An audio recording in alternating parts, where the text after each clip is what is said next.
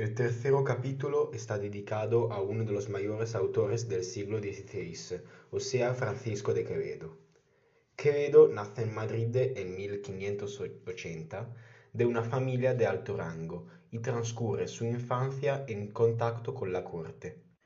Quevedo, muy atraído por el poder, se relaciona con personajes importantes de toda Europa y obtiene un empleo en Venecia como diplomático. Su carácter satírico y la oposición al gobierno de España causan el inmediato exilio. El autor muere en el año 1645 después de un largo periodo en el cárcel de San Marco en León. Quevedo es un poeta muy diversificado. Al mismo tiempo es autor de textos políticos y, filosóficos. Él escribe también poemas líricos y novelas de carácter satírico. En su raccolta poética se destacan El Buscón del año 1626, que es su versión de la novela picaresca, y Los Sueños del año 1627, un ensayo político donde se critican los defectos de la sociedad. El carácter intelectualístico de Quevedo es el resultado de las dificultades y de las desdichas de su vida.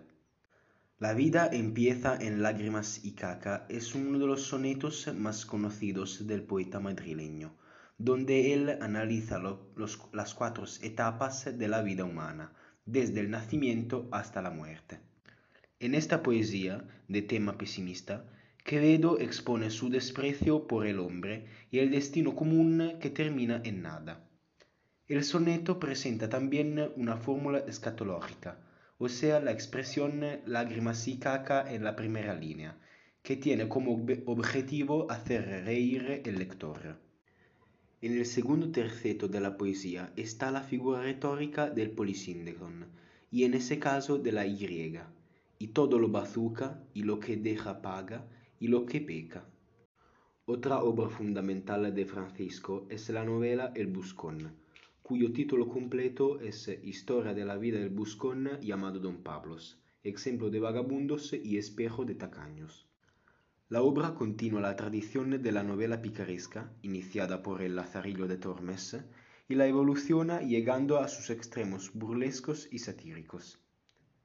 El buscón se distingue del lazarillo por el carácter sarcástico muy profundo centrado en el personaje.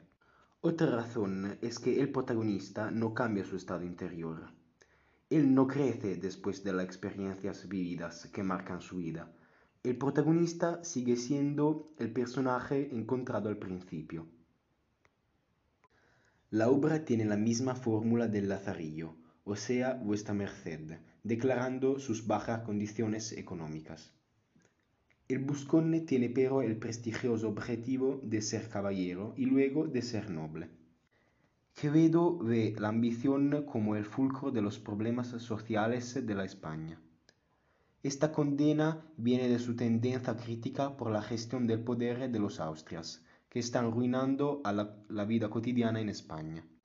El fragmento que hemos estudiado en las clases se llama Archipobre y Protomiseria y nos cuenta cómo don Alonso, padre de don Diego, trata a Pablos como el hijo de, su, de Diego y le manda estudiar en la escuela del licenciado Cabra.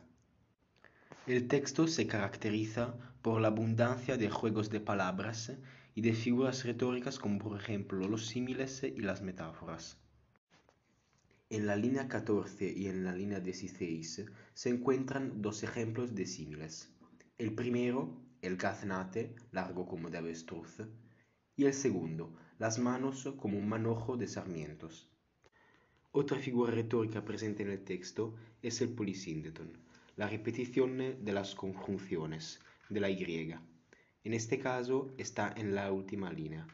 Cenaron y cenamos todos, y no cenó ninguno. Otro elemento interesante del texto es el clérigo cerbetano, que consiste en describir el clérigo utilizando un objeto inanimado para indicar sus cualidades.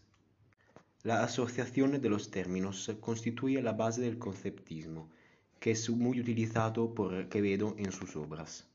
El objetivo del conceptismo es expresar el máximo pensamiento con una forma muy simple, con la menor expresión posible.